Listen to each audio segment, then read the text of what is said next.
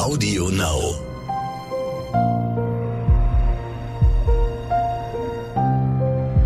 Verbrechen von nebenan. True Crime aus der Nachbarschaft.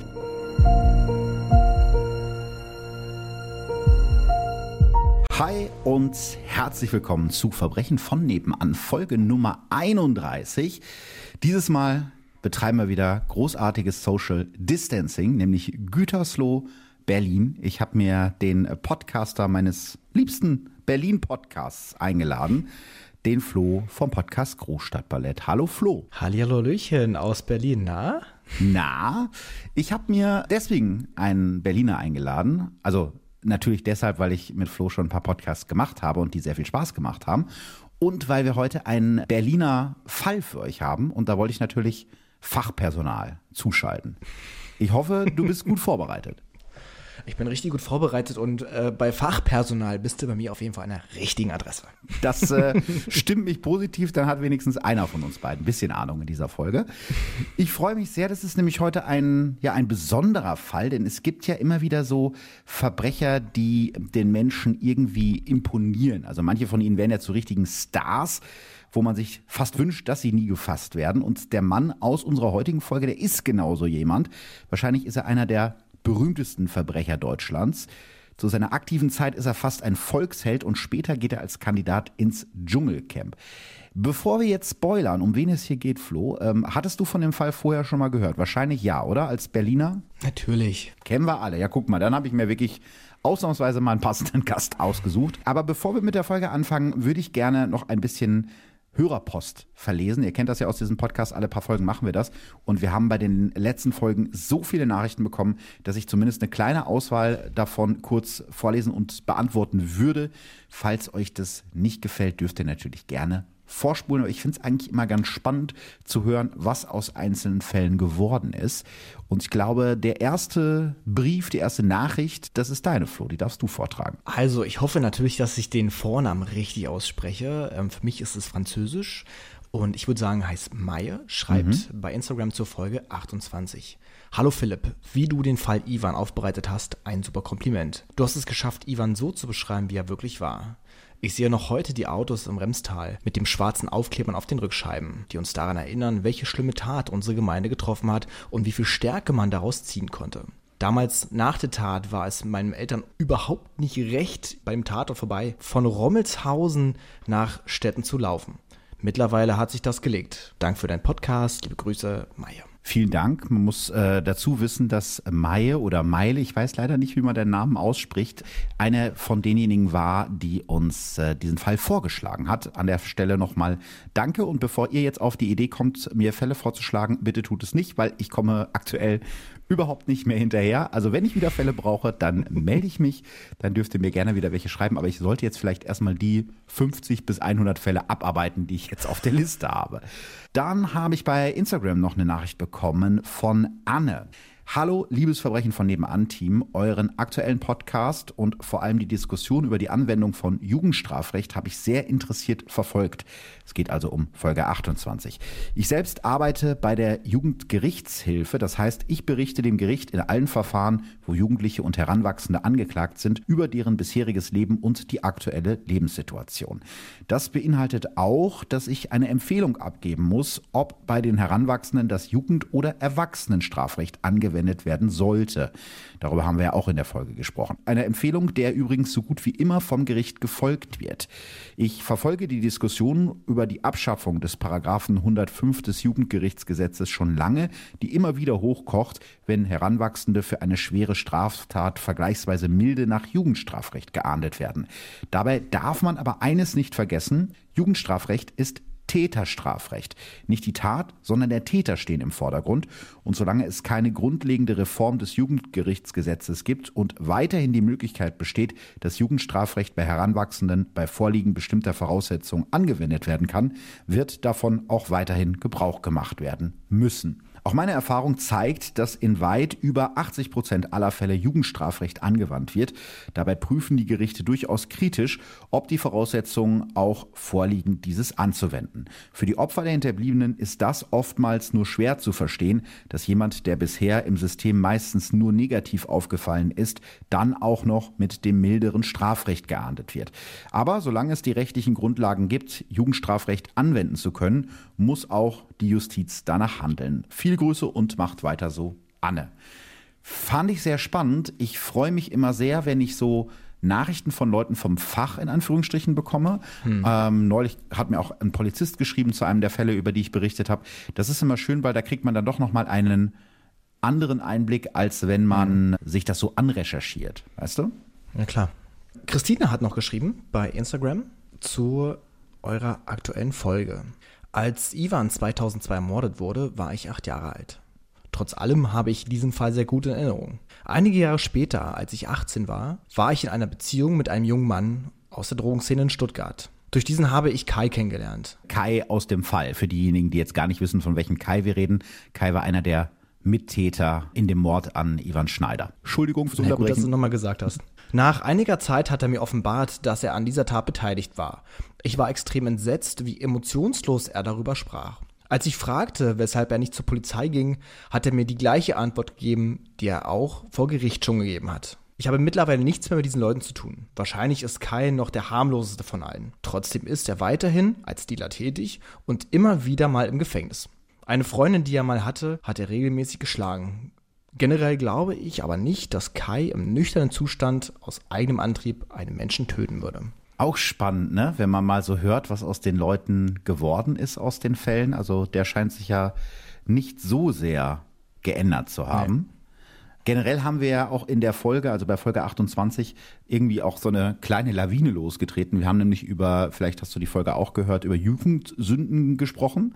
Und ich habe die Geschichte erzählt, wie ich mal nachts im Freibad eingebrochen bin und habe die Behauptung aufgestellt, für die ich mich an der Stelle absolut entschuldigen möchte, dass diese Geschichte von dem Mädchen, was beim über den Zaun klettern, um ins Freibad zu gelangen, seinen Finger verliert, dass das ein urbaner Mythos ist. Ich habe seitdem gefühlt 76 Bilder von Leuten bekommen, die aufgrund eines über den Zaun kletterns äh, irgendwie nur noch vier Finger an der einen Hand haben.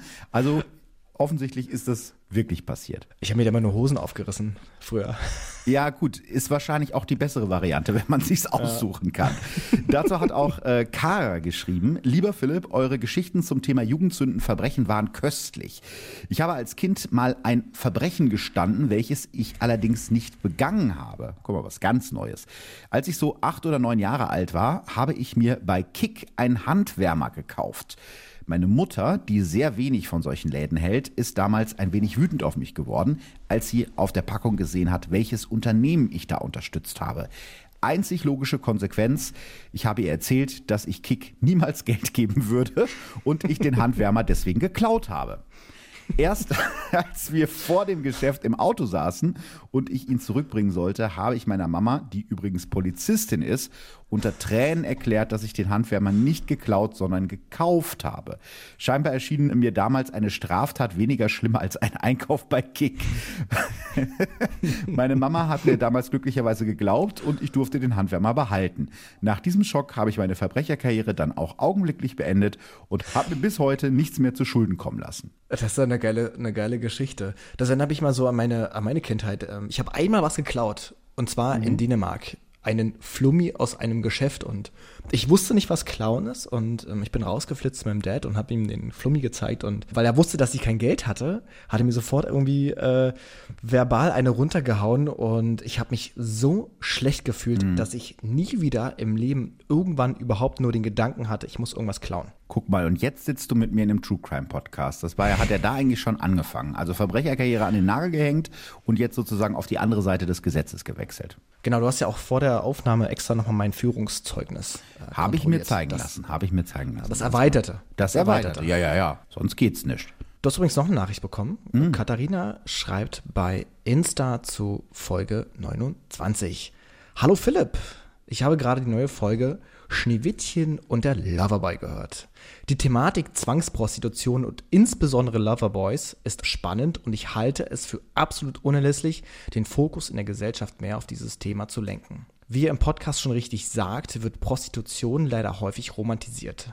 Sicherlich gibt es Frauen, die diesem Beruf freiwillig, selbstbestimmt und gern nachgehen. Allerdings ist es erschreckend, die Geschichte von Katharina zu hören. Ich bin Lehrerin, in Klammern beziehungsweise noch Referendarin bis Ende April und arbeite an einem Gymnasium in einer Kleinstadt im östlichen Ruhrgebiet. Vor einigen Monaten hat die Schulleitung darauf hingewiesen, dass die Polizei in der nächsten Großstadt explizit Warnung gegeben hat, da vermehrt Kontaktaufnahmen von Loverboys an Schulen stattfanden.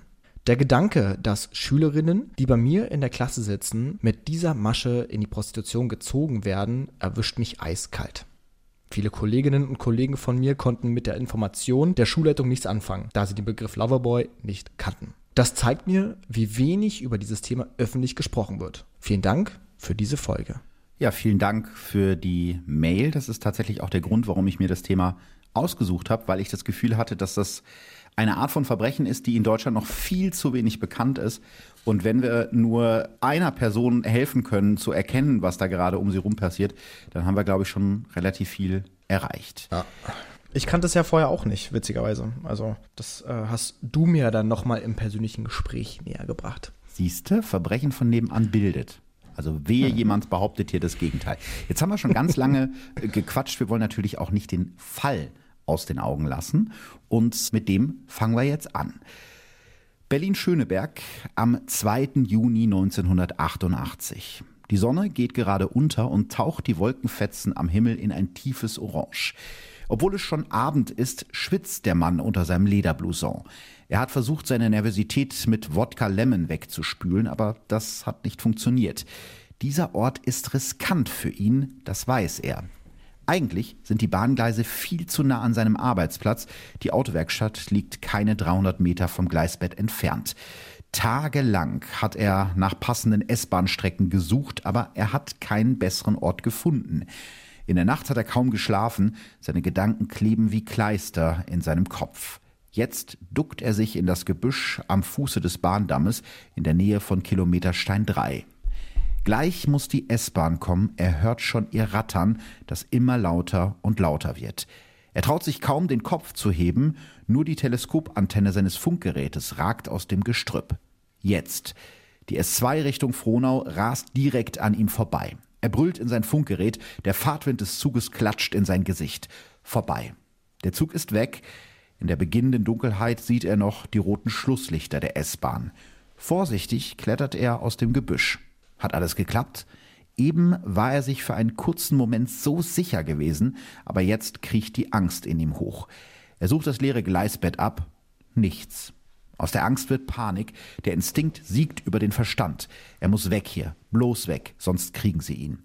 Er stolpert mehr, als dass er läuft, wohl wegen der Mischung aus Alkohol und Adrenalin in seinem Blut. Da ist ein Zaun. Er klettert darüber und bleibt dabei mit dem Fuß hängen, als ein lauter Knall die Stille zerreißt. Scheiße. Ein Schuss hat sich aus seiner Pistole gelöst. Das hätte ihn umbringen können. Jetzt bereut er die vielen Wodka-Lemon, die er den ganzen Nachmittag getrunken hat. Keuchend und schnaufend rettet er sich in ein Gebüsch. So langsam kann er wieder klarer denken. Fast hätte er sich versehentlich selbst erschossen. Andererseits, wenn das Ganze nicht klappen würde, könnte er sich sowieso die Kugel geben. Er beschließt noch eine S-Bahn abzuwarten. Mühsam reißt er sich zusammen und stolpert zu seinem ursprünglichen Versteck zurück am Fuße des Bahndammes. Sein Funkgerät, das er in seiner Panik weggeworfen hatte, liegt noch im Kies. Da kommt auch schon wieder die nächste Bahn. Als der Zug kurz vor seinem Versteck ist, brüllt er wieder in das Funkgerät. Und wieder rauscht der Zug in einer Wolke aus Staub und Lärm an ihm vorbei. Dann sieht er es. Etwa 15 Meter von seinem Versteck entfernt blitzt auf den Gleisen etwas Helles auf. In der beginnenden Dunkelheit kaum zu erkennen. Könnte das wirklich das sein, was er denkt, dass es ist? Seine Angst und sein Misstrauen sind wie weggeblasen. Er klettert den Bahndamm hoch und rennt auf das Paket zu. Als er das raschelnde Papier in seinen Händen spürt, durchflutet Glück seinen ganzen Körper. Er rennt so schnell wie noch nie in seinem Leben. Durch Gärten, über Zäune, durch mannshohe Brennnesseln. Da ist schon die Werkstatt. Endlich. Jetzt muss er seinen Fluchtinstinkt unterdrücken, langsam gehen, normal wirken. Auf der Laderampe einer Spedition sieht er ein paar spielende Kinder. Er hat es fast geschafft. Da winkt ihm plötzlich jemand zu. Zum Glück nur ein paar Bekannte, die gerade in einer offenen Garage werkeln. Keinem fällt das Paket unter seinem Arm auf, als er freundlich zurückwinkt. Jetzt ist er da. Als sich das Tor der Autowerkstatt an der Schöneberger Naumannstraße schließt, atmet der Mann tief durch. Er hat es geschafft. Das Paket in seiner Hand ist der Beweis. Eine Ecke des Packpapiers ist aufgerissen, wahrscheinlich durch das Rauswerfen in voller Fahrt. Unter der Ecke quellen Banknoten hervor. Es sind 1000 Markscheine. Insgesamt 500 davon stecken in dem Paket. 500.000 Mark. Dafür müsste er 20 Jahre arbeiten. Jetzt gönnt er sich doch noch einen Wodka. An diesem Abend wird in der Autowerkstatt in Berlin-Schöneberg eine deutsche Verbrecherlegende geboren. Dagobert, der Kaufhauserpresser. Ja, schauen wir erstmal, wie es überhaupt so weit gekommen ist. Also, warum wird der Mann zum Erpresser? Wie fängt alles an? Können wir gerne machen. Ähm, der Mann, den später ganz Deutschland als Dagobert kennt, wird am 14. März 1950 in Berlin geboren und wächst in Rudow auf, einem Außenbezirk, der damals noch recht ländlich ist. Kennst du Rudo? Kennt man das, wenn man aus Berlin kommt? Ja, das kennt man. Das, das kennt man. man, okay. Ja, ich glaube, ja. heute äh, sind da die Betonblöcke der Gropiusstadt. Damals sind da noch weite Felder. Das ist tatsächlich Land, obwohl es relativ zentral in Berlin ist. Arno ist das sechste Kind seiner Eltern, ziemlich wahrscheinlich ungeplant. Seine Mutter, eine Norwegerin, ist schon weit über 40 und seine Geschwister sind wesentlich älter als er. Arno ist ein aufgewecktes Kind, das gerne Streiche spielt. Am liebsten klettert er auf den Schornstein seines Elternhauses, um von dort aus mit einem selbstgebastelten Fernglas die Nachbarschaft zu beobachten. Zumindest so lange, bis seine Mutter ihn erwischt. Sein Vater beschreibt er selbst in seiner Autobiografie als strenge Person. Wenn sein Sohn nicht spurt, legt er ihn übers Knie. Aber noch mehr als die Schläge auf den Hintern schmerzt Arno, dass sein Vater sich mehr für sein Bier und seine Lottoscheine interessiert als für seinen Sohn. Als Arno zehn ist, trennen sich seine Eltern und er zieht mit seiner Mutter nach Neukölln. Von der ländlichen Idylle von Rudow verschlägt es die Funkes in eine Einzimmerwohnung im Hinterhof mit Außentoilette. Für Arno fühlt sich das wie ein Gefängnis an und er zieht sich immer mehr zurück. Mit 14 bastelt er das erste Mal an elektrischen Schaltungen. Außerdem interessiert er sich für Chemie. Trotzdem ist er kein guter Schüler, er kann sich einfach nicht lange konzentrieren. Zeitweise besucht er die mittlerweile berüchtigte Rüdli-Schule in Neukölln. Nachdem er bereits zweimal sitzen geblieben ist, verlässt er die Schule nach der siebten Klasse. Von da an eiert er durchs Leben und bleibt nie lange in einem Job. Er beginnt eine Lehre als Fotograf, die er aber abbricht. Danach beginnt er eine Lehre als Schilder- und Lichtreklamehersteller, die er mit 19 abschließt. Er zieht ins ostwestfälische Bielefeld und lebt dort in einer Einzimmerwohnung an der vielbefahrenen August-Bebel-Straße, während er für eine bekannte Limonadenfirma arbeitet. Siehst du, da haben wir wieder die Verbindung, ne? Ostwestfalen mhm. und Berlin. Ne? Also ich hätte den Fall nicht besser für uns beide aussuchen können. Ja. Das dachte ich mir auch gerade, ja. Arno Funk selbst beschreibt diese Zeit als eine der glücklichsten in seinem Leben und die Stadt Bielefeld als riesigen Abenteuerspielplatz. Trotzdem zieht er nach anderthalb Jahren in Ostwestfalen zurück nach Berlin. Die nächsten zehn Jahre hält er sich dort mit verschiedenen Jobs über Wasser. Als Schildermaler, Diskjockey und als Bauhelfer in Norwegen. Eigentlich würde er gerne mit seiner Kreativität Geld verdienen und versucht sich als Pressefotograf und Kunstmaler. Am Ende landet er als Lackierer in der Werkstatt seines Kumpels Heiner und verziert dort Autos und Motorräder. Er lebt ein einfaches Leben, viel Geld hat er nie und dafür trinkt er deutlich zu viel. Gut, ist bis jetzt ja noch nichts so Ungewöhnliches, oder? Ja, das stimmt. Das würde wahrscheinlich auf einige von uns zutreffen. ähm, aber kurz vor Arnos 38. Geburtstag ändert sich sein Leben für immer. Es ist März 1988, als der fast 38-Jährige sich mit hämmernden Kopfschmerzen aus seinem zerwühlten Bett quält, stößt er mit den Füßen gegen leere Bierflaschen, die über den Schlafzimmerfußboden rollen. In der Küche stapeln sich dreckige Teller, leere Schnapsflaschen und Fastfood-Verpackungen. Seit zwei Jahren hat Arno Funke das Gefühl, dass er endlich etwas aus seinem Leben machen muss, aber ihm fehlt die Kraft dafür. Ständig versuchte er, irgendwie ein paar Mark zu verdienen, aber sobald er etwas Geld über hat, werden die Scheine direkt in Schnaps oder Bierflaschen investiert. Statt große Kunst auf der Leinwand malt er kitschige Totenköpfe oder Schriftzeichen auf Kotflügel von Autos. Er kommt sich vor wie ein Marathonläufer, der rennt und rennt, ohne das Ziel zu kennen. Und seit einem Jahr spürt er kaum noch Gefühle, so beschreibt er die Situation selbst. Das klingt für mich wie eine Depression. Ja, würde ich auch sagen. Vor allem der Punkt, dass er einfach nichts mehr fühlt und morgens kaum aus dem Bett kommt. Seine Depression wird später auch noch eine Rolle spielen vor Gericht. Zu diesem Zeitpunkt, also diesem Zeitpunkt im März 1988, arbeitet Arno schon seit acht Jahren in der Autowerkstatt in Schöneberg, mehr oder weniger jeden Tag mit giftigen Farben und Lösungsmitteln, ohne sich wirklich zu schützen. Er begründet das später damit, dass er gar keine Ahnung hatte, wie gefährlich diese Mittel sind. Durch die giftigen Dämpfe wird sein Gehirn geschädigt. Laut einem späteren Prozess ist das einer der Auslöser für seine Depression. Hashtag Arbeitsschutz. Also kurz zusammengefasst, Arno ist Single, mhm. wohnt in einer miesen Wohnung, arbeitet in einem Job, in dem er kaum Geld verdient, ist depressiv und alkoholabhängig. Jo. Aber was ist denn jetzt der Moment, in dem die ganze Geschichte ins Rollen kommt? Ja, der Moment kommt, als Arno in der Mittagspause in einem großen Berliner Kaufhaus einkaufen geht. Kurz vorher hatte er mit dem Gedanken gespielt, sich mit einer Pistole, die er mal einem Arbeitskollegen abgekauft hatte, das Leben zu nehmen. Aber selbst dafür hat ihm am Ende der Mut gefehlt. Er beschließt, dass er mit seinem Leben ganz neu anfangen will, aber dafür braucht er Geld. Als er gerade in der Lebensmittelabteilung des Kaufhauses an der Kasse steht, fällt sein Blick auf die mit Münzen und Scheinen prall gefüllte Kassenschublade. Da macht es in seinem Kopf Klick. Wie viel nimmt so ein Kaufhaus wohl an einem Wochenende ein? 300, 400.000 Mark vielleicht? Das könnte seine Probleme lösen, denkt er sich.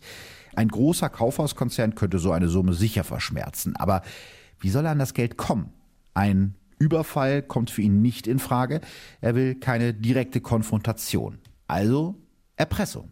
Aber wie? Er könnte zum Beispiel Lebensmittel vergiften. Freut mich, dass du in deinem kriminellen Genie direkt auf solche bösartigen Ideen kommst. Ja, das Sorry. wäre möglich und auch eigentlich wahrscheinlich naheliegend. Also naheliegend, wenn man gerne ein Kaufhaus erpressen will. Ne? Also nicht nur naheliegend für normale Leute. Sowas passiert auch heute immer wieder. Der bekannteste Fall bei uns in Deutschland war Mitte der 90er, als ein Mann die Firma Tomi damit erpresst hat, Senf- und Majotuben mit Blausäure zu vergiften. Der Mann wurde gefasst und zu elf Jahren Haft verurteilt. Und sowas passiert gar nicht mal so selten. Experten gehen davon aus, dass es bei uns in Deutschland 50 bis 200 Fälle von Produkterpressung im Jahr gibt. Die meisten davon kommen aber eher nicht an die Öffentlichkeit. Allerdings entscheidet sich Arno gegen Gift er will laut eigener Aussage keine Unschuldigen treffen. Trotzdem ist ihm klar, dass er ein Zeichen setzen muss, damit der Konzern auch wirklich zahlt. Also vielleicht eine Bombe? Er denkt an seine Kindheit zurück, als er am liebsten mit seinem Chemiebaukasten gespielt hat. Und die Idee mit der Bombe gefällt ihm irgendwie immer besser. Aber warte mal, mit einer Bombe kann er doch genauso gut Unschuldige verletzen, oder?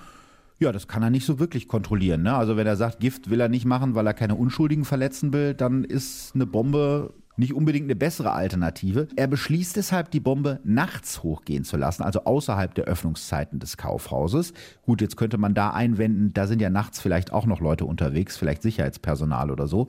Auf diesen Widerspruch geht er aber selbst in Interviews und in seinem Buch nicht ein. Arno beginnt also Bücher über Bombenbau zu wälzen und kauft sich seine Zutaten in Anführungsstrichen in äh, Bastler- und Elektronikgeschäften. Als Ziel hat er sich wohl das berühmteste Kaufhaus Deutschlands ausgesucht und das steht zufälligerweise in Berlin. Das KDW. Ganz genau. Vielleicht kannst du mir mal als Nicht-Berliner oder jemanden, der noch nie in Berlin war, noch nie im KDW war, vielleicht kannst du mal kurz erklären, was ist das für ein Laden? Das Kaufhaus des Westens ist das bekannteste Warenhaus in Deutschland und befindet sich am Wittenbergplatz im Berliner Bezirk Schöneberg. Ich würde das Sortiment eher als gehoben und luxuriös einstufen, also was für die Schickeria. Also kriegst du da keine Erdnussflips für 89 Cent oder so? Ich äh, glaube nicht mal. Aber jetzt äh, mal, mal fernab von, von, von dem Standardwissen, ist es so ein Laden, wo man als Berliner hingeht? Oder so ein Touri-Ding? Mm, Ja, Turi und wenn du schon ein bisschen besser verdienst, also äh, tatsächlich reißt mich nichts dazu, dort reinzugehen. Ich habe dort früher äh, Mango-Zigaretten gekauft, weil du die relativ selten bekommen hast in Berlin und dort hast du sie bekommen. Aber ansonsten ist es mir dann doch ein wenig zu teuer. Also ist schon mehr so ein Schicki-Laden. Ja, okay. Ja, schon. Ja. Also nicht für die Allgemeinheit. Das ist wahrscheinlich auch der Grund, warum sich Arno Funke das KDW ausgesucht hat. Er denkt, dass ein Anschlag auf ein Promi-Kaufhaus für mehr Aufruhr sorgt als ein Attentat auf einen Discounter. Zu diesem Zeitpunkt gehört das KDW zur Hertie-Gruppe. Damals, äh, die Älteren werden sich erinnern, noch eine der größten Kaufhausketten in Deutschland. Am 10. Mai 1988 soll es dann soweit sein. Auf der Fahrt in die Berliner City schwitzt Arno Funke vor Aufregung.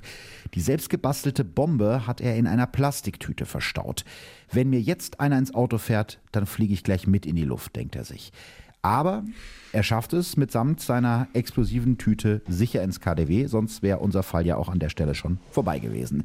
Dort versteckt er die Bombe hinter einem Haufen Plastikkisten in der Spielwarenabteilung und fährt nach Hause. Auf dem Nachhauseweg wirft er noch den Erpresserbrief in den Briefkasten der Berliner Hertie-Zentrale. Er fordert 500.000 Mark von dem Konzern. In dieser Nacht kann er kaum schlafen. Am nächsten Morgen wartet er im Radio auf die Nachricht, dass es im KDW eine Explosion gab, aber nichts. Also fährt er zum Kaufhaus, um zu überprüfen, ob sie seine Forderung überhaupt bekommen haben.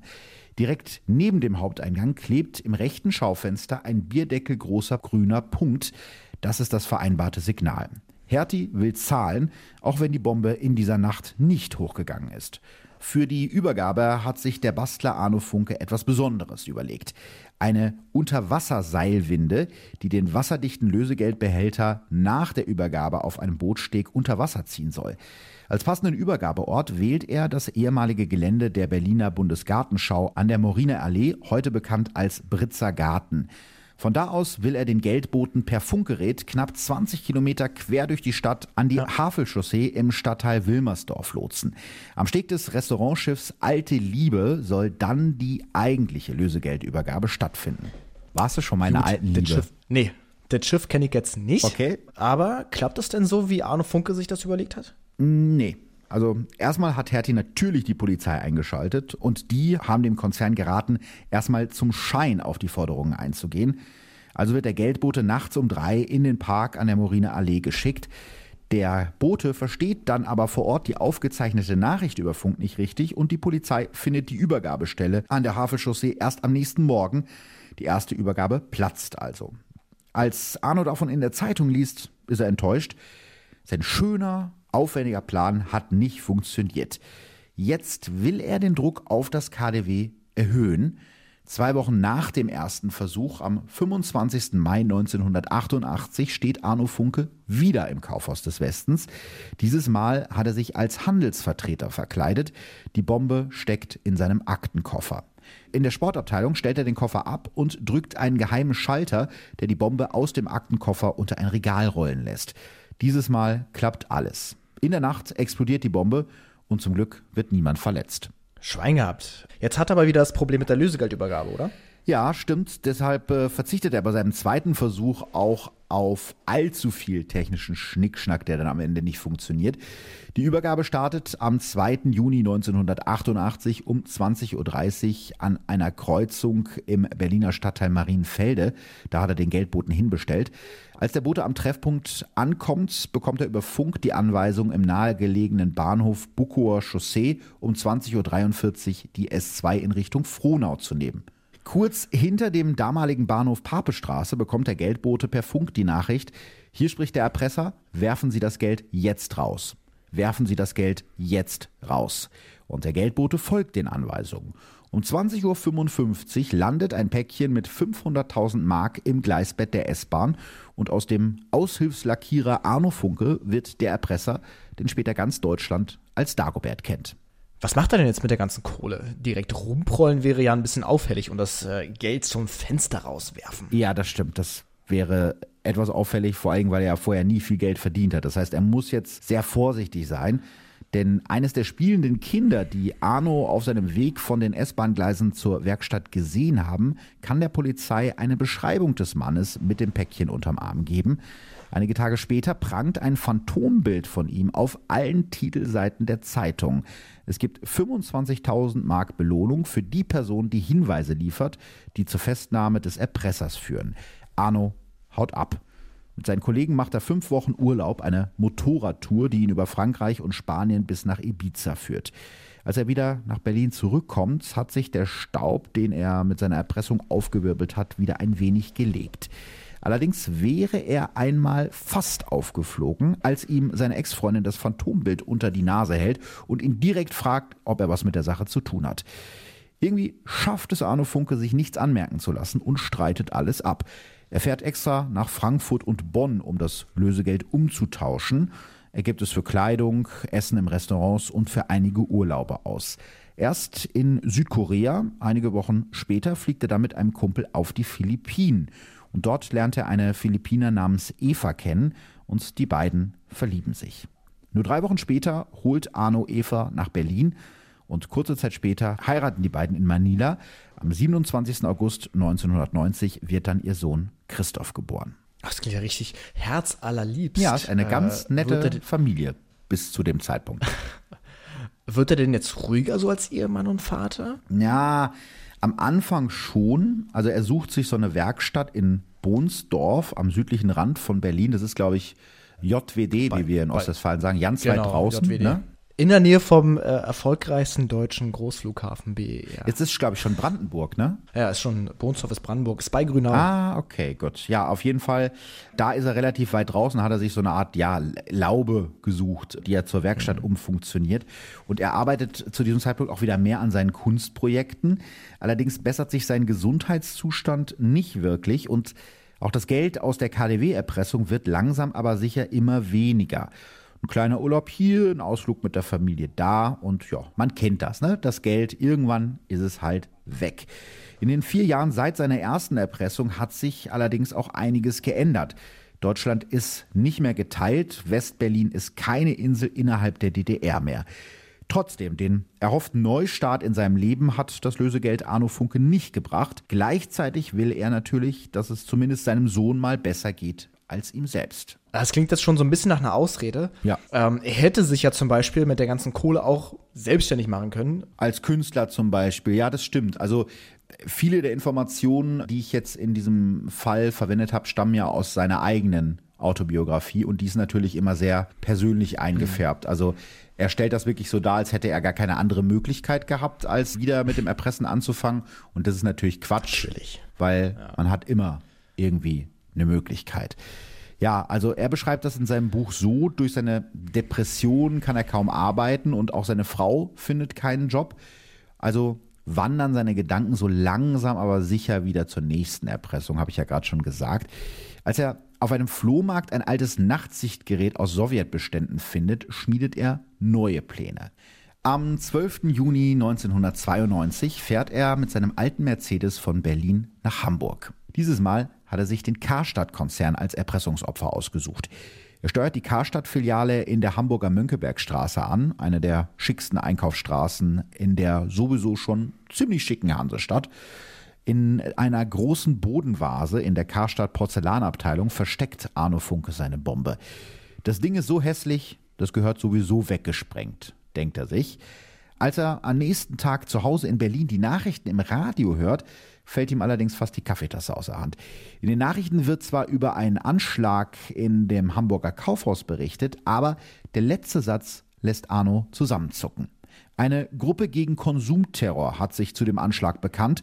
Es entstand ein Schaden von 200.000 Mark. Blöd gelaufen, ne? jetzt hat er da so eine tolle Bombe gebaut und kann das noch nicht mal für sich selber reklamieren, weil es eben diese Gruppe gibt, die sagen, also diese Trittbrettfahrer, die diesen Anschlag ausnutzen. Arno Funke beschließt, in seinem nächsten Erpresserbrief eine Sprengstoffprobe mitzuschicken, damit klar ist, dass er der wahre Bombenleger ist. Eine Million Mark soll Karstadt ihm zahlen. Aber wie soll der Konzern signalisieren, dass sie auf seine Forderung eingehen? Am besten mit einer Anzeige im Hamburger Abendblatt in der Rubrik Grüße und Glückwünsche. Kinder, das kennt ihr alle nicht mehr. Früher, da gab es Tageszeitungen und als man keine WhatsApp schreiben konnte, hat man halt die Oma oder die Mutti über die Tageszeitung gegrüßt. Ne? Jetzt ist natürlich die Frage, welchen Text nimmt man jetzt für so eine Anzeige? Es muss ja irgendwie was Eindeutiges sein, aber auch nicht zu auffällig. Das heißt, wenn jetzt Karstadt da als Anzeige reinschreibt, wir zahlen das Lösegeld, wäre blöd, dann würden ja direkt alle darauf aufmerksam werden. Also denkt er darüber nach und sitzt an seiner Schreibmaschine und da fällt sein Blick auf den Turnbeutel, den er sich extra für die Geldübergabe gekauft hat. Jetzt kannst du dir wahrscheinlich denken, welche Figur auf diesem Turnbeutel zu sehen ist. Trommelwirbel. Bestimmt Dagobert Duck. Ja, natürlich. Also äh, ich habe mir das mal angeguckt, dieses Asservat, das ist ein pinker Stoffbeutel mit dem Logo der Zeichentrickserie DuckTales drauf. Kennst du vielleicht auch noch von früher? Natürlich, DuckTales. Uh. Ganz genau, das ist ja damals äh, richtig angesagt. Und neben diesem DuckTales-Schriftzug ist halt ein Bild von Dagobert Duck, der ja da die Hauptfigur ist. Einmal in Geld schwimmen wie die reichste Ente der Welt, das wäre doch was. Jetzt weiß Arno Funke, was in der Anzeige im Hamburger Abendblatt stehen soll, mit der der Karstadt-Konzern ihm seine Zahlungsbereitschaft signalisieren soll. Dagobert grüßt seinen Neffen. Und so wird aus dem Erpresser Arno Funke der Erpresser Dagobert. Die Geldübergabe soll am 15. Juli in Bad Doberan in Mecklenburg-Vorpommern stattfinden. Wieder hat sich Dagobert einen Zug für die Lösegeldübergabe ausgesucht. Gut, hat ja letztes Mal auch gut geklappt. Der Bote soll die Millionen in einem Kasten am Ende eines bestimmten D-Zuges von Rostock nach Berlin verstauen. Den Kasten, der mit Elektromagneten befestigt ist, will Arno Funke an einer bestimmten abgelegenen Stelle, an der er bereits wartet, abwerfen und so die Kohle einsacken. Aber der Abwurf klappt nicht, weil der Geldbote den Kasten am Zug festbindet. Schweinerei, uns kein Geld für Dagobert. Tja, dumme laufen war. Allerdings, die zweite Geldübergabe findet in Rheinbeek in der Nähe von Hamburg statt, auf der Bahnstrecke Hamburg-Berlin. Zwar wird das Geldpaket wie geplant an einem Waldstück abgeworfen, aber der Zug hält sofort und mehrere Dutzend Polizeibeamte springen aus den Waggons. Dagobert kann sich gerade noch das Geldpaket schnappen und auf seinem Mountainbike flüchten, das er ironischerweise, das habe ich nachher herausgefunden, bei Karstadt gekauft hat. Wo sonst? Wo sonst, natürlich. Also hat er auch ein bisschen was für das, für das Erpressungsgeld beigetragen, so gesehen. Aber die Ermittler sind ihm ganz, ganz dicht auf den Fersen. Er schafft es gerade noch, sich in einem nicht abgeschlossenen Geräteschuppen zu verstecken. Im Boden des Schuppens versteckt er dann das Geldpaket, um es einige Tage später abzuholen, wenn sich die Aufregung gelegt hat. Aber als er das Geld einige Tage später abholt, macht er ziemlich große Augen oder wie man bei euch wahrscheinlich sagen würde, dicke Backen. Denn äh, die beiden Geldpakete sind gefaked. Nur die obersten Tausender sind echt, der Rest ist wertloses Papier. Gerade mal 4000 Mark hat er sich mit dieser ganzen aufwendigen Aktion ergaunert. Das deckt nicht mal seine Ausgaben für die ganze Technik. Also folgt der nächste Versuch. Jo, Dagobert muss jetzt Druck machen. Er will zeigen, dass er es ernst meint. Am 9. September 1992 explodiert in der Abteilung für Autozubehör bei Karstadt in Bremen nachts ein Brandsatz. Durch den Brand und die Sprinkleranlage des Kaufhauses entsteht ein Schaden von rund 6 Millionen Mark. Trotzdem, so richtig nimmt die Polizei Dagobert nicht ernst. Ein Ermittler erzählt sogar in einem Interview, das damals erscheint, dass er nicht glaubt, dass der Erpresser dazu fähig wäre, eine Bombe während der Öffnungszeiten eines Kaufhauses zu zünden. Wie dämlich ist das denn? Ja, so richtig schlau ist es irgendwie nicht. Ne? Das, das klingt so ein bisschen wie eine Aufforderung. Und nicht mal eine Woche nach seinem Anschlag in Bremen nimmt sich Dagobert die Karstadt-Filiale in Hannover vor. In einem Stoffschrank in der Haushaltswarenabteilung explodiert am 15. September gegen 18 Uhr eine kleine Rohrbombe. Dagobert schaut sich die Explosion von der Rolltreppe aus an. Niemand wird verletzt. Nur eine Verkäuferin und eine Kundin klagen nachher über leichtes Ohrensausen. Arno Funke ist sich sicher, jetzt wird Karstadt zahlen. Aber das Ganze ist schwieriger als gedacht. Der erste Übergabeversuch in Berlin scheitert. Und am 29. Oktober 1992 ist die Polizei ihm so nah wie noch nie. Auf einem Rasenstück auf Höhe der Berliner Gerviniusstraße 7, also direkt hinter dem Bahnhof Berlin-Charlottenburg, hat Dagobert sein Fahrrad an einer Laterne abgestellt. Wieder mal soll das Geld aus einem fahrenden Zug abgeworfen werden. Gerade als Dagobert sich das Paket holen will, hört er Rufe aus dem Zug und rennt weg, will zurück zu seinem Fahrrad. Doch auf dem Rasenstück wartet bereits ein Polizist in Zivil auf ihn, dem direkt klar ist, dass der flüchtende Mann versucht, zu dem Fahrrad zu kommen und damit wegzufahren. Beide rennen auf die Straßenlaterne zu, unter der das Fahrrad steht. Halt, stehen bleiben, Polizei, schreit der Ermittler, aber den Gefallen tut ihm Dagobert nicht. Er ist eine Sekunde früher als der Polizist am Fahrrad, springt auf und tritt in die Pedale. Der Ermittler versucht noch, nach ihm zu greifen und dann passiert etwas, das die Presse später hämisch die Hundekot-Arie nennt. Der Polizist rutscht aus. Wahrscheinlich war das nasse Laub auf dem Rasen schuld. Die Zeitungen schreiben aber später, der Polizist sei auf einem Hundehaufen ausgerutscht. Was ja in Berlin durchaus nicht unrealistisch ist. Es ist aber besser geworden. Also, wenn ich das mit den 90er Jahren vergleiche, du findest eigentlich Nee, du findest wenige Hundehaufen noch. Ja, siehst du. Aber ja. damals ne, war das wahrscheinlich noch ein etwas größeres Problem. Und da war natürlich der Punkt, dass äh, sich irgendwie halb Deutschland über die Polizei lustig gemacht hat, die es nicht geschafft hat, diesen Typen zu fassen, wo sie den wirklich innerhalb von einem paar Zentimetern in der Nähe hatten, weil sie halt, oder der Polizist in dem Fall, angeblich auf einem Hundehaufen ausgerutscht ist. Ja, wieder mal ist Dagobert davon gekommen und äh, ja, fast ganz Deutschland lacht über die Trottlichkeit der Berliner Polizei. Aber jetzt mal ganz im Ernst. War die denn wirklich so trottelig? Ja, gut, das mit dem nassen Laub war natürlich Pech, ne? Das hätte uns jetzt auch passieren können, wobei wir ja weniger Verbrecher jagen, aber Stell dir vor, du willst da in Berlin im Park eine Madame beeindrucken mit einem ganz besonders schönen Sprung und dann rutscht er halt aus. kann, kann passieren. Kann ich mir gar nicht vorstellen. Nein? Ja. Ja. ja gut, aber ich sag mal so, zu diesem Zeitpunkt zieht sich die Schlinge um Dagobert schon langsam zu und er merkt das gar nicht, denn die Hamburger und die Berliner Polizei gründen gemeinsam die Sonderkommission Dagobert.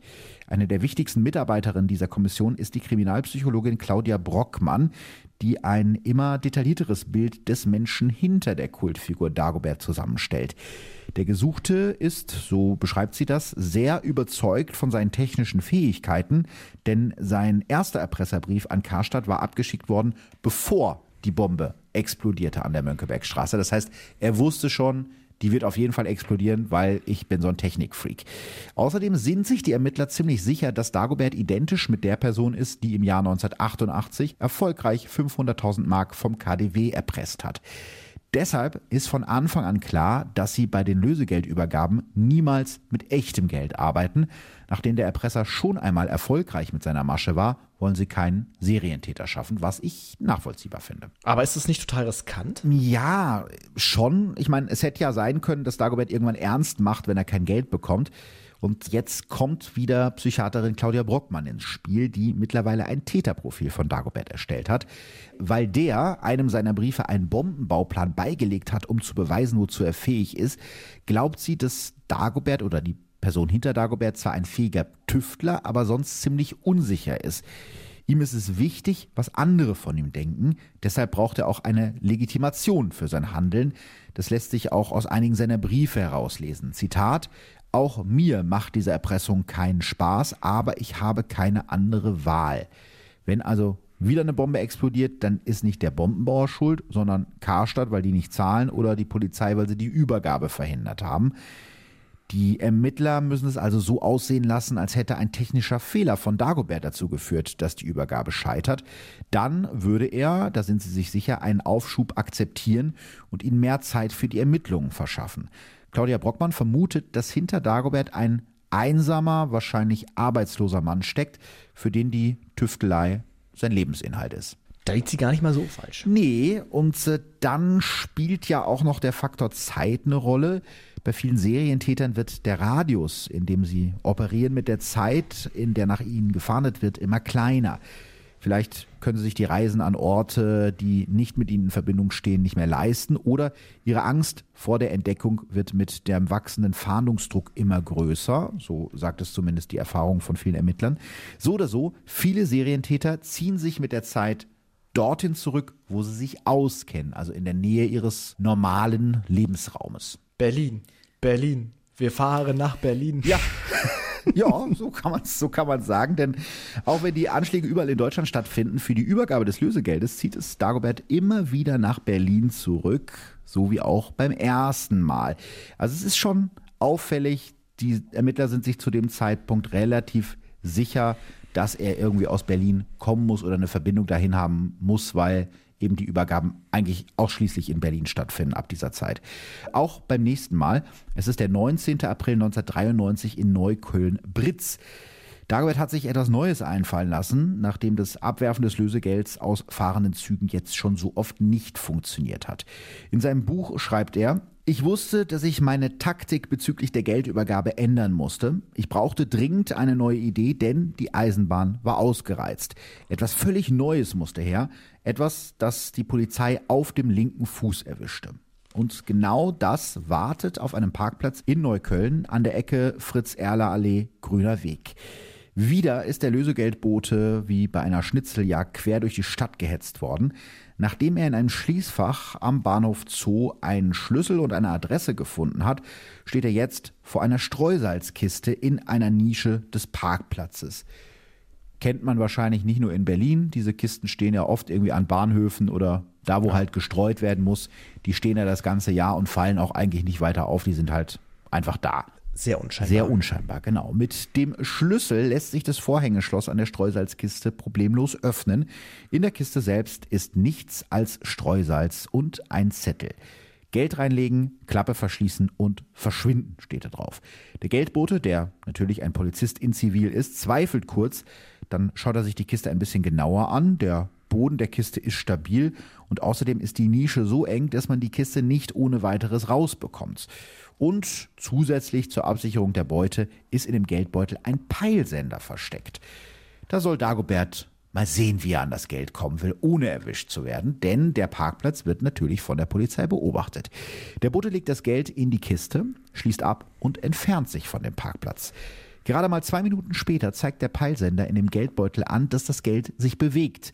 Aber die Kiste ist immer noch an ihrem Platz. Wie kann das sein? Hast du vielleicht eine Idee? X-Faktor, das Unfassbare. Ich bin Jonathan Frakes. Wie kann das funktioniert haben? Magic. Ein doppelter Boden. Sehr gut.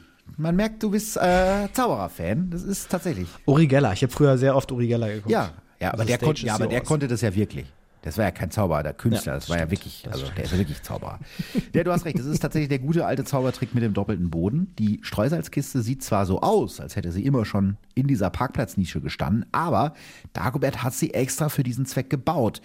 Eigentlich ist in dieser Nische nämlich nur ein Gully. Als Handwerker getarnt hatte Dagobert schon Tage vorher den Gullideckel entfernt und dann den Einstieg in die Kanalisation mit einem Holzdeckel und einer dünnen Schicht Beton so wieder verschlossen, als hätte es den Gully nie gegeben. Darauf hat er dann die selbstgebaute Streusalzkiste gestellt und während oben Dutzende Polizisten aus sicherer Entfernung die Kiste beobachten, arbeitet sich Dagobert von unten aus einem Regenwasserkanal zur Kiste vor. Er entfernt den Holzdeckel und zerschlägt mit einem Hammer vorsichtig die dünne Betonschicht. Schon rieselt Streusalz nach unten und das Geldpaket fällt ihm direkt in die Arme. Natürlich hat er sich vorher schon einen Fluchtweg durch das Berliner Kanalnetz überlegt und während die Polizei sich oben noch fragt, wie das Ganze überhaupt passieren konnte, ist er wenige Minuten später anderthalb Kilometer von dem Parkplatz entfernt mit der jetzt leeren Streusalzkiste und er klettert aus dem Kanal, wie gesagt, anderthalb Kilometer entfernt und hat das Geldpaket unterm Arm. Okay, Respekt. Ja, ne? Das ist jetzt aber eine reife Leistung, oder? Finde ich auch. Also man, man kommt nicht umhin, ihnen irgendwie dafür ein bisschen Respekt zu zollen. Auf die Idee musste erst mal kommen. Aber ja. man muss trotzdem sagen, Dagoberts Bankkonto bessert die Aktion trotzdem nicht auf. Denn wieder mal sind statt Geldscheinen nur Papierschnipsel in dem Paket. Einen Monat später, am 18. Mai 1992, explodiert um 18 Uhr im Untergeschoss der Karstadt-Filiale in Bielefeld wieder eine Bombe. Doch der Schaden bleibt gering, weil sich das Benzin der Brandbombe nicht richtig entzündet. Gleichzeitig bastelt Dagobert wieder an einer neuen Übergabe. Überraschung nenne ich es jetzt mal. Dieses Mal soll ein Mini-U-Boot, in das exakt 1000 1000 Mark Scheine passen, also eine Million, die Übergabe möglich machen. Der Geldbote soll die Scheine an einem Bootsteg am kleinen Wannsee in Berlin in das U-Boot packen und es dann einschalten. Dann soll das Boot sinken und das Geld auf einem vorher einprogrammierten Weg sicher zu Dagobert bringen. Allerdings scheitert auch diese Methode, beziehungsweise er wendet sie gar nicht erst an, denn erst hüpft das nur 50 Zentimeter lange Mini-U-Boot bei einem Testlauf wie ein Delfin auf dem Wasser und dann ist das Wetter zu schlecht. Er beschreibt das ganz schön in seinem Buch. Da ist absolut keiner am kleinen Wannsee und das wäre so auffällig, wenn er da das U-Boot zu Wasser lässt, dass er sich direkt zur Polizei hinstellen kann sagen kann, hallo, ich bin's. Deswegen nimmt er von dieser Methode Abstand und auch diese Übergabe scheitert, wie noch insgesamt 17 weitere. Dagobert fühlt sich nicht ernst genommen. Er beschließt, die Ermittler zu überraschen. Am 6. Dezember 1994 betritt am Vormittag ein Mann mit einer dicken Hornbrille in einem dunklen Trenchcoat die Karstadt-Filiale am Berliner Hermannsplatz. Es sind nur wenige Kunden in dem Laden, die Angestellten langweilen sich hinter ihren Kassen. In der Kofferabteilung betritt der Mann einen ziemlich versteckt liegenden Fahrstuhl und platziert hinter der Abdeckung der Fahrstuhllampe eine kleine Rohrbombe. Er öffnet die Fahrstuhltür und sieht nach, ob irgendjemand in der Nähe ist, der den Fahrstuhl benutzen will. Alles leer. Dann macht er die Bombe scharf. Jetzt muss es schnell gehen, nur noch 18 Sekunden bis zur Explosion. Ein dumpfer Knall erschüttert das Kaufhaus, aber da ist Dagobert schon auf dem Weg nach draußen. Er hat gerade seine sechste Bombe gezündet. Und er hat auch schon wieder eine Idee für die nächste Übergabe. Es geht für ihn sozusagen zurück zu den Wurzeln. Also wieder ein Zug. Ja, zumindest ein Schienenfahrzeug. Mittlerweile hat er die Lösegeldsumme auf 1,4 Millionen Mark erhöht. Er begründet es auch gegenüber Karstadt damit, dass er so viele Ausgaben hatte wegen der ganzen fehlgeschlagenen Übergaben. Und jetzt will er halt wirklich endlich Geld sehen. Zu Hause nämlich kommt die Familie mit dem Putzfrauengehalt seiner Frau kaum noch über die Runden. Nicht einmal für ein neues Fahrrad für das Kind war genügend Geld da, erinnert sich später eine Nachbarin der Funkes in der Zeit. Auch mit der Miete für seine Wohnung und für seine Laube, die ja eigentlich seine Werkstatt ist, kommt Arne Funke in Rückstand. Schließlich muss er Sozialhilfe beantragen und das schmerzt seinem Ego natürlich gewaltig. Am 22. Januar 1994 soll es endlich soweit sein.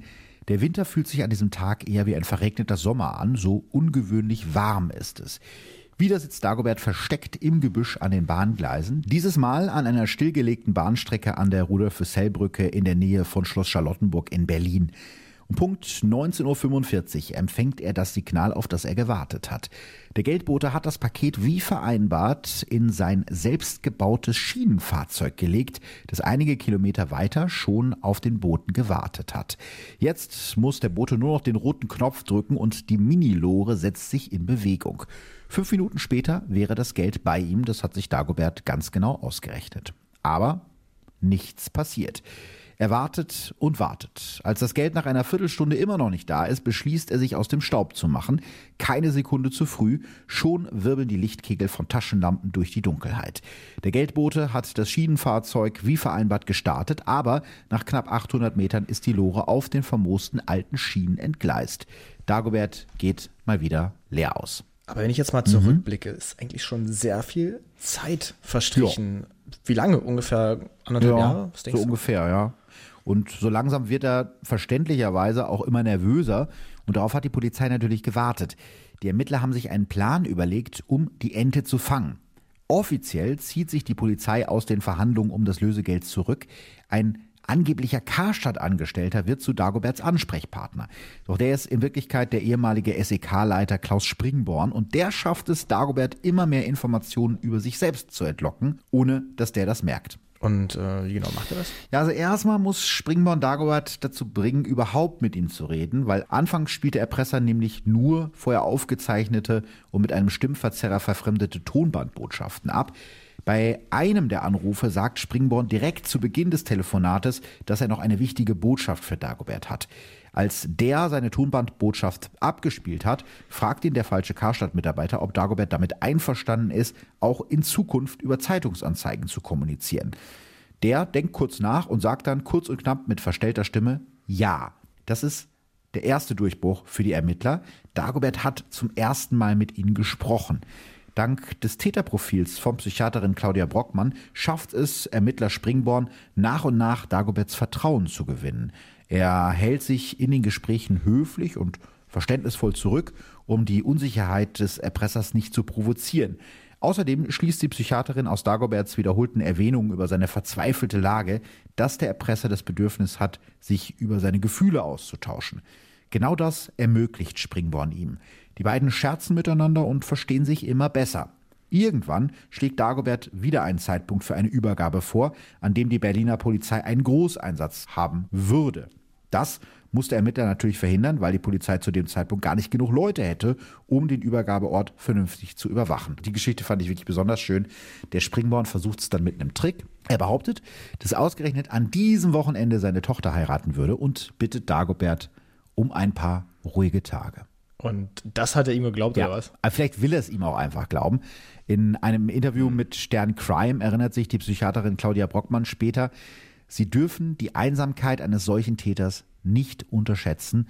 Er hat nur sich. Er hat Angst, er plant und tüftelt und er kann mit niemandem drüber sprechen. Ja, außer mit dem Mann, den er halt für einen Karstadt-Angestellten hält, der es aber natürlich nicht ist. Aber wie genau kriegen die Ermittler den Dagobert jetzt zu packen? Indem sie Telefonzellen überwachen. Auch das, liebe Kinder, ist schon lange her. Das gab es mal früher. Ähm, zu dem Zeitpunkt, das ist ja Mitte der 90er, gibt es da schon Handys, aber die sind nicht so verbreitet. Also gehen Sie davon aus, dass Dagobert seine Erpresseranrufe von einer Telefonzelle irgendwo aus Berlin absetzt. Und da Ermittler Springborn es geschafft hat, mit Dagobert feste Zeiten abzumachen, in denen er anruft, muss die Polizei jetzt natürlich nur noch zu bestimmten Uhrzeiten alle möglichen Telefonzellen in dem Gebiet überwachen, in dem sie Dagobert vermutet, also im Süden von Berlin. Und was denkst du, wie viele das sind? Äh, ich habe sie nicht gezählt, aber sind zu dem Zeitpunkt auf jeden Fall sehr, sehr, sehr, sehr viele. Einmal überwacht die Berliner Polizei in einem dieser Einsätze knapp 4000 Telefonzellen. Der Aufwand ist unglaublich. Boah. Du musst dir ja vorstellen, dass du da mindestens zwei ja. Polizisten oder Polizistinnen hinstellen müssen um den auch packen zu können. Kann man sich gar nicht ja, vorstellen ja, da sind heute. tausende Beamte im Einsatz. Ja, und genau an diesem Tag benutzt Dagobert per Zufall eine andere Telefonzelle als sonst. Also auch da spielt der Zufall wieder eine Rolle. Und dann am Dienstag, den 19. April 1994, frisst Dagobert endlich den Köder, den die Ermittler ihm hingeworfen haben. Wieder einmal ruft er den vermeintlichen Karstadt-Mitarbeiter an, um über die nächste Lösegeldübergabe zu verhandeln. Dieses Mal soll es wieder so laufen wie früher. Das Geldpaket soll aus einem fahrenden Zug geworfen werden. Springborn spricht mit Dagobert über das Wetter und lässt sich in aller Ruhe die Straßennamen für die geplante Übergabe buchstabieren. So schafft er es, den Ermittler knapp drei Minuten lang an der Leitung zu halten. Du kannst dir vorstellen, warum sie versucht haben, ihn möglichst lange in der Leitung zu halten? Also ich habe sehr viel ähm, CSI Miami geguckt. Das ist eine äh, sehr realistische Serie. geschafft. Horatio. Ich habe gerade meine Sonnenbrille abgenommen. Wahrscheinlich haben sie es geschafft, in der Zeit seinen Standort zu ermitteln. Richtig, das ging schon vor den Handyortungen. Das heißt, sie finden raus, Dagobert ruft aus einer Telefonzelle an der Bülowstraße in Berlin-Schöneberg an und wirklich Minuten später sind Polizisten vor Ort, aber Dagobert ist schon weg. Trotzdem hat er dieses Mal eine Spur hinterlassen, denn er hat, um bei, wie er denkt, Karstadt anzurufen, einen Mann aus der Telefonzelle vertrieben, der da vorher telefoniert hat. Und der hat sich natürlich so über diesen Typen aufgeregt, dass er sich ganz genau gemerkt hat, wie der ausgesehen hat. Und so bekommen die Ermittler eine ziemlich gute Täterbeschreibung. Das Phantombild geht wenige Stunden später an alle Polizisten in Berlin und schon am nächsten Tag machen zwei Zivilpolizisten gegen 11 Uhr vormittags auf der Potsdamer Chaussee eine interessante Entdeckung. Direkt neben ihrem Zivilfahrzeug hält ein weißer Daihatsu Kuore mit einem zerlegten Mountainbike hinter dem Fahrersitz. Ich weiß nicht, ob man Daihatsu Kore so ausspricht. Das ist vollkommen richtig. Ich musste nur lachen, weil äh, Daihatsu Kore ist wirklich die schäbigste Mistkarre, die es gibt auf der ganzen. ist es so? Ich weiß nicht mehr, wie das Ding aussieht. Das ist, der Herzog ist quasi ein Stück Scheiße auf vier Rädern. Das ist halt einfach das kleinste Auto, was ich irgendwie kenne. Die, die Hinterreifen sind gefühlt hinter dem Kofferraum und äh, ja, klein, hässlich und viel Plastik. Ja, ist halt blöd, wenn man sich keinen anderen äh, Mietwagen leisten kann. Jedenfalls kommt den Ermittlern das komisch vor, dass der Typ, der so ein zerlegtes Mountainbike hinterm Fahrersitz hat, denn sie wissen, dass Dagobert schon mehrfach mit einem Mountainbike flüchten konnte. Jetzt sehen Sie sich den Mann hinter dem Lenkrad genauer an und der passt auch komischerweise auf die Beschreibung, die Sie gestern bekommen haben. Der Wagen hat das Nummernschild LUK U701, kommt also aus dem brandenburgischen Kreis Luckenwalde. Als die Ermittler das Kennzeichen überprüfen, fällt ihnen noch etwas Seltsames auf. Das Auto ist ein Mietwagen, habe ich ja gerade schon gesagt, und eigentlich nur bis morgen ausgeliehen. Doch der Besitzer hat die Mietdauer heute erst kurzfristig verlängert. Vielleicht, weil die eigentlich für heute geplante Geldübergabe verschoben wurde. Die Ermittler der Sonderkommission haben da so ein Gefühl im Bauch. Beweise haben sie natürlich nicht, aber ne, es gibt schon einiges, was dafür spricht. Über die Mietwagenfirma kommen sie an die Personalien des Mannes hinter dem Steuer. Arno Funke, wohnhaft in einer Dreizimmer-Dachgeschosswohnung am Marmarer Weg 12 in Berlin-Tempelhof. Verheiratet, ein Sohn und arbeitslos. Passt also alles auf das Täterprofil von Psychiaterin Claudia Brockmann. Noch in der Nacht bringen die Ermittler heimlich Peilsender an dem Wagen an. Da ist jetzt wirklich wieder ein bisschen CSI Miami im Spiel. Und am nächsten Morgen, Freitag, den 22. April 1994, verlässt Arno Funke um 9 Uhr morgens das Haus, kurz nachdem er sich von seiner Frau und seinem Sohn verabschiedet hat, die den Bus in die Stadt genommen haben. Er steigt in seinen gemieteten weißen Daihatsu Core. Sein alter Mercedes hat nämlich einen Motorschaden und er kein Geld für die Reparatur. Auf der Suche nach einer freien Telefonzelle fährt er nach Treptow. Erst beim zweiten Versuch findet er eine an der Hagedornstraße. Kurz fällt ihm ein schwarzer Wagen auf, der eben schon hinter ihm war. Wahrscheinlich hat er sich das Ganze nur eingebildet, wischt er den Gedanken weg. Um 10.14 Uhr ruft er die Nummer an, die er mittlerweile auswendig kann. Zwei Minuten spricht er mit dem Mann am anderen Ende der Leitung, den er für einen Karstadt-Mitarbeiter hält und der in Wirklichkeit der ehemalige SEK-Chef Klaus Springborn ist. Nach dem Telefonat hängt Arno Funke auf und tritt in die warme Frühlingssonne. Plötzlich hört er Reifen quietschen. Zwei Männer in dunklen Lederjacken springen aus dem Wagen und rufen: Halt, stehen bleiben, Polizei. Jetzt ist es also soweit, denkt Arno Funke und hebt die Hände. Zwischen 10 und 30 Millionen Mark hat die Polizei die Jagd nach Dagobert gekostet. Außerdem unzählige Überstunden und seitenweise Spott in der Presse. Aber das ist jetzt egal. Sie haben ihn. Die Ente ist im Sack. Junge, Junge, Junge, was eine Geschichte. Was passiert dann als nächstes? Ja, die Medien stürzen sich natürlich auf den Fall. Dagobert ist wahrscheinlich Deutschlands bekanntester, auf jeden Fall aber Deutschlands beliebtester Verbrecher. Der Spiegel beschreibt die Zeit bis zu seiner Festnahme als Dagomanie. Es gibt T-Shirts zu kaufen, auf denen steht, ich bin Dagobert. Ich weiß nicht, ob das zu dem Zeitpunkt in Berlin witzig war, damit rumzulaufen. Fanden die Polizisten wahrscheinlich eher nicht so witzig. ähm, also es gibt halt wirklich Dagobert-Merch und ähm, es gibt im Jugendradio des damaligen Ostdeutschen Rundfunks Brandenburg das Telefonquiz Fang den Dagobert, das finde ich auch sehr schön. Die Gewinner bekommen einen Pfund Karstadt-Kaffee und die Verlierer werden zu Polizisten ernannt. Ist auch gemein, ne? Ja. Dagoberts äh, Frau Eva, die muss vor dem ganzen Presserummel mit ihrem Sohn zu den Nachbarn flüchten, weil sich sofort rumspricht, dass ihr Mann festgenommen wurde. Gleich mehrere Klatschzeitschriften bieten ihr riesige Summen für ein Exklusivinterview. Am Ende bekommt die Zeitschrift Super Elo den Zuschlag für mehr als 90.000 Mark. Auch über einen Dagobert-Film wird zu diesem Zeitpunkt verhandelt. Ein Studio bietet 2 Millionen Mark für die Filmrechte an Arno Funkes Lebensgeschichte.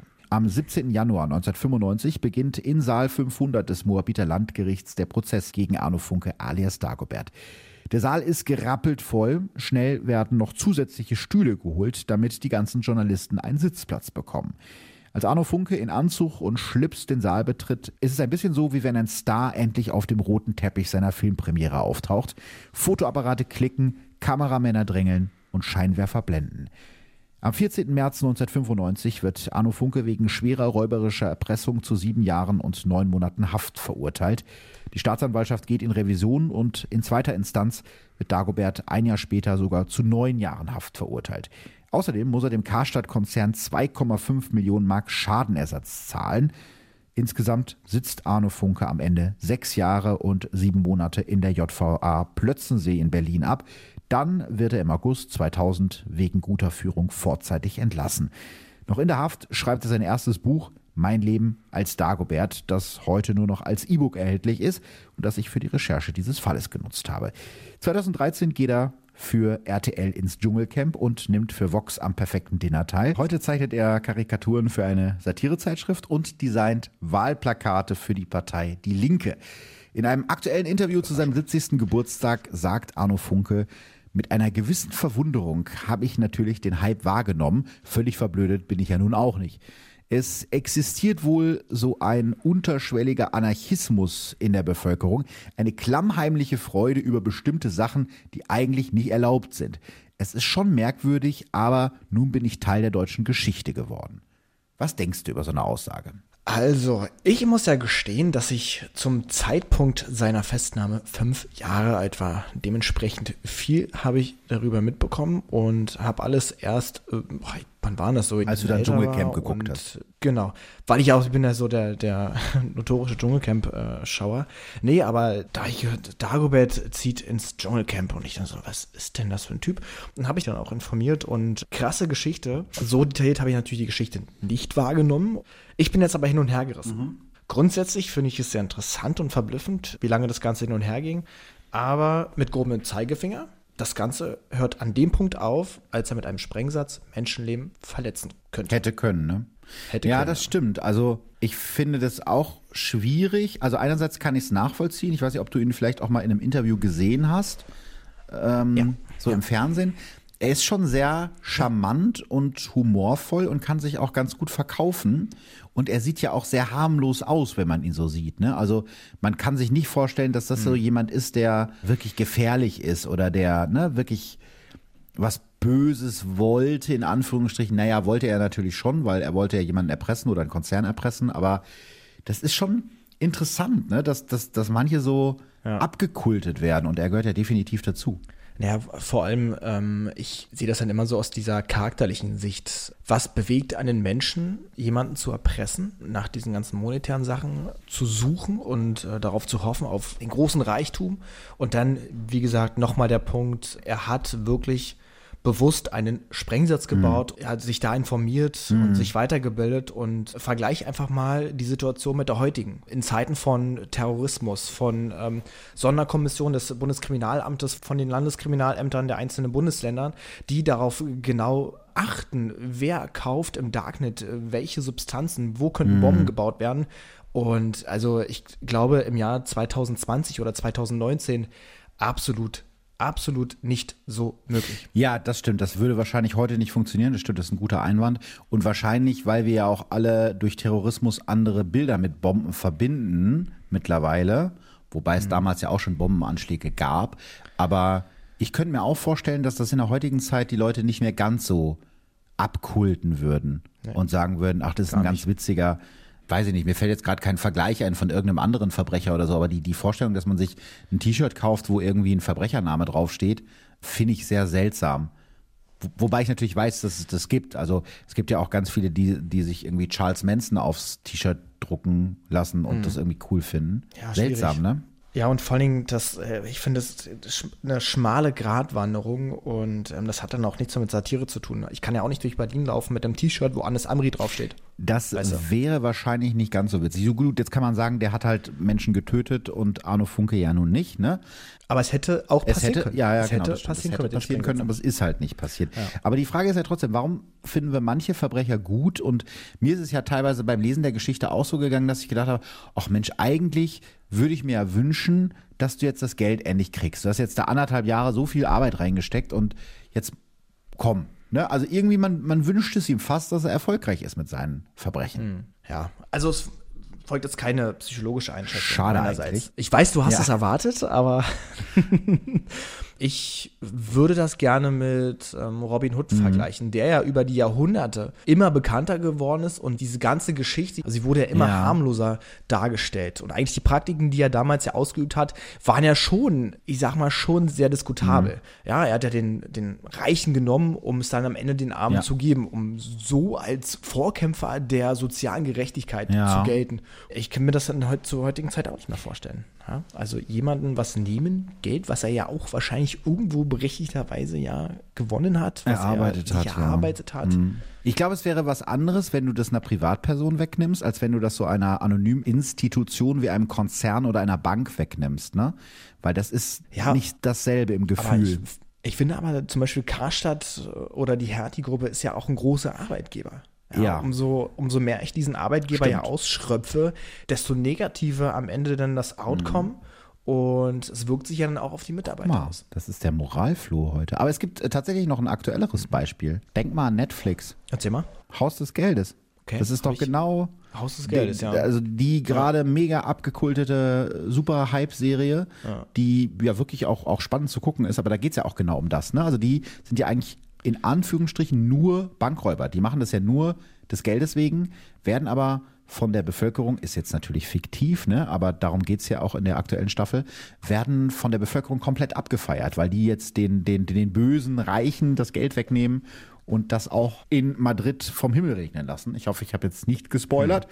Ich glaube, diese Faszination gibt's immer noch, weil wie viele Leute gucken sich Haus des Geldes an? Es ist eine mega erfolgreiche Serie und die ist auch, glaube ich, deswegen so erfolgreich, glaube, ja. weil man eben mit diesen Gangstern ja. so mitfiebert und irgendwie so hofft, dass die das schaffen. Aber ich finde, und Haus des Geldes ist eigentlich auch wieder das beste Beispiel dafür. Ja, es war ja wirklich ein Prozess bis in die vierte mhm. Staffel. Am Anfang war es ja immer noch so die Aussage, wir wollen niemanden verletzen, niemand soll sterben, keine Waffengewalt. Wir tun nur so und wir haben zwar Waffen, aber wir wollen niemanden erschießen. Und am Ende in der vierten Staffel, wenn ich mir das ganze Geballer und die ganzen Explosionen angucke, und es sind jetzt wirklich die ersten Male, dass wirklich auch äh, Menschen ja daran leiden und zu Schaden kommen. Man merkt, du versuchst und dann wird daraus auch, Übrigens, der ist gestorben. Entschuldigung. Nein, sagen wir nicht.